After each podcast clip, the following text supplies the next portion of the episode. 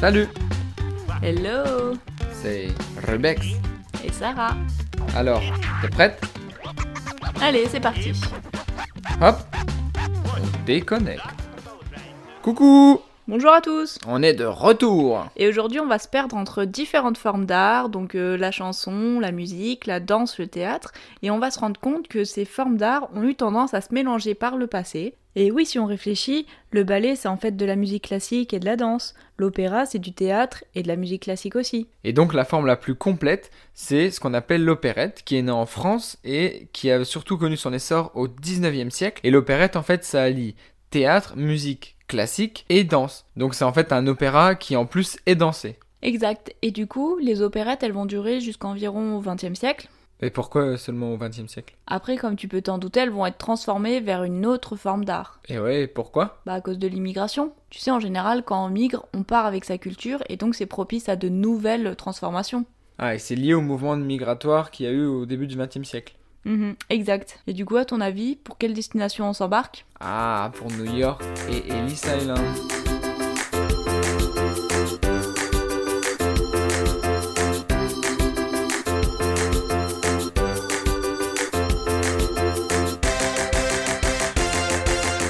Et oui, en fait New York ça a toujours été une terre d'immigration. Déjà de par sa situation géographique, parce qu'elle est côtière, et donc quand on veut se rendre aux États-Unis en venant d'Europe, New York c'est une des premières villes qu'on peut atteindre. Après aussi de par son économie, elle a toujours été attrayante et il y a eu beaucoup de possibilités d'emploi. Donc il y a eu des vagues successives d'immigration. Il y a eu des Italiens et des Chinois au 19e, il y a eu les Irlandais, on en a déjà parlé dans l'épisode sur la prohibition, et encore d'autres populations. Et donc tout ce grand melting pot, ça permet d'avoir une diversification monstrueuse qui est très bénéfique pour la richesse culturelle de la ville. Et donc ces civilisations, elles vont s'installer dans le sud de Manhattan, c'est pour ça qu'on retrouve vers la pointe de l'île euh, Little Italy, Chinatown, tandis que les personnes installées depuis un petit peu plus longtemps et qui sont relativement aisées habitent plus au nord de l'île. Et à mi-chemin, on retrouve donc Broadway, qui est le quartier des théâtres, où vont s'installer une quarantaine d'établissements à grosse capacité, donc des salles de plus de 250 places. Mais du coup, qu'est-ce qu'on y jouait dans ces salles? Quelque chose qui s'inspire grandement des opérettes. Mais avec le jazz qui naît un peu en 1910, avec Louis Armstrong et tout ça,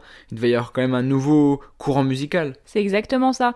En fait, on peut dire qu'on s'inspire des opérettes, mais l'opérette colle à la musique classique, donc en y mettant un nouveau style de musique, on est en train de se tourner vers une nouvelle forme de spectacle. On peut appeler ça un spectacle musical. En plus, dans ces années-là, on assiste à la banalisation de l'électricité, et donc on va pouvoir s'en servir pour innover dans les spectacles, notamment dans les changements scéniques, avec des changements de décor, il y aura des micros, enfin ça apporte plein de nouvelles possibilités. Et donc tous ces jeux de lumière, toutes ces amplifications qui deviennent désormais possibles, ça apporte beaucoup de nouveautés dans ces spectacles et c'est ça qui va attirer tout le monde à New York. Faut aussi mettre en avant les artistes dans ces spectacles. Contrairement à des chanteurs, des danseurs, des comédiens, ici ils doivent pouvoir être polyvalents et ça ça attire, ça attire même tellement que ça en fait la forme d'art la plus réputée à New York et la plus exigeante pour les artistes. Les Broadway shows sont alors nés et leur renommée va même devenir internationale. Effectivement, beaucoup de grandes villes dans le monde ont leur propre quartier de spectacles musicaux comme West End à Londres par exemple, mais alors que quasiment tous vont péricliter, on va comprendre pourquoi New York continue sa croissance exponentielle.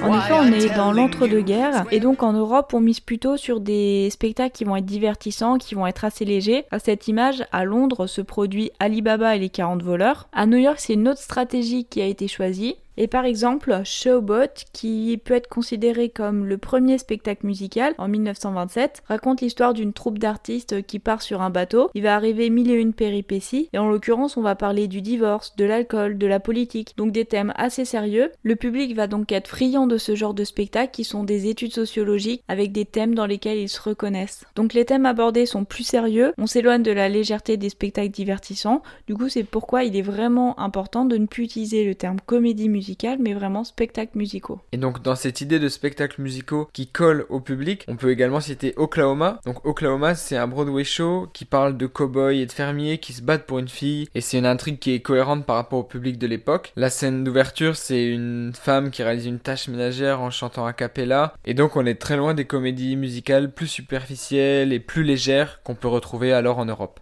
Et alors qu'on est en plein âge d'or des Broadway shows, le déclin commence à pointer le bout de son nez. Et donc, pendant les années 60 à 80, le public va décliner les Broadway shows. En l'occurrence, c'est pendant cette période que naît le rock, le hip-hop, la disco. Donc les jeunes ont plus trop envie pendant cette période un peu de révolution d'aller voir des spectacles mais préfèrent aller à des concerts. En parallèle, il y a également le développement du cinéma, donc des films d'action qui sortent, des films comme Star Wars, Mad Max, les premiers James Bond aussi. Et alors que les spectacles musicaux durant ces années vont avoir tendance à se ressembler, avec un peu les mêmes ingrédients utilisés, on va assister à la naissance de ce qu'on appelle le off-Broadway. C'est toute cette génération de hippies qui va vouloir créer des spectacles musicaux un peu plus originaux et qui va commencer à attirer du public. Et donc, à la fin des années 80, la machine Afrique Broadway Show est quasiment à plat.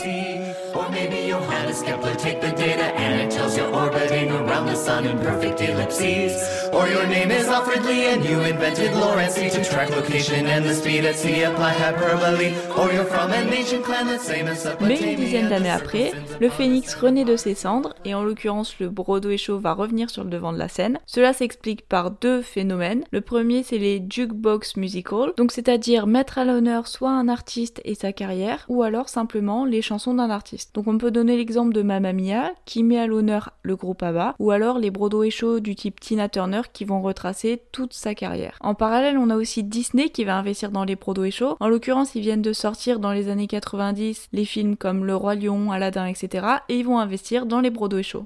Aujourd'hui, si on va à New York, c'est des Broadway shows qu'on peut toujours voir et donc qui ont largement contribué à remettre New York sur la scène internationale des spectacles musicaux. Enfin bref, aujourd'hui les Broadway Shows, c'est à l'image des États-Unis, c'est-à-dire c'est une immense machine Afrique avec des budgets astronomiques qui se répercutent évidemment sur le prix des places. Au minimum, une place ça coûte 100 dollars, donc en fait on va pas voir un Broadway Show comme on irait voir une pièce de théâtre à Paris. Ça reste cependant un immanquable quand on visite New York, c'est pourquoi dans les salles il y a plus de 70% des spectateurs qui sont en fait des touristes. Pour donner un ordre d'idée, en 2018 il y a près de 15 millions de spectateurs qui sont allés assister à un spectacle dans un des 40 théâtres de Broadway ça a généré presque 2 milliards de dollars en revenus.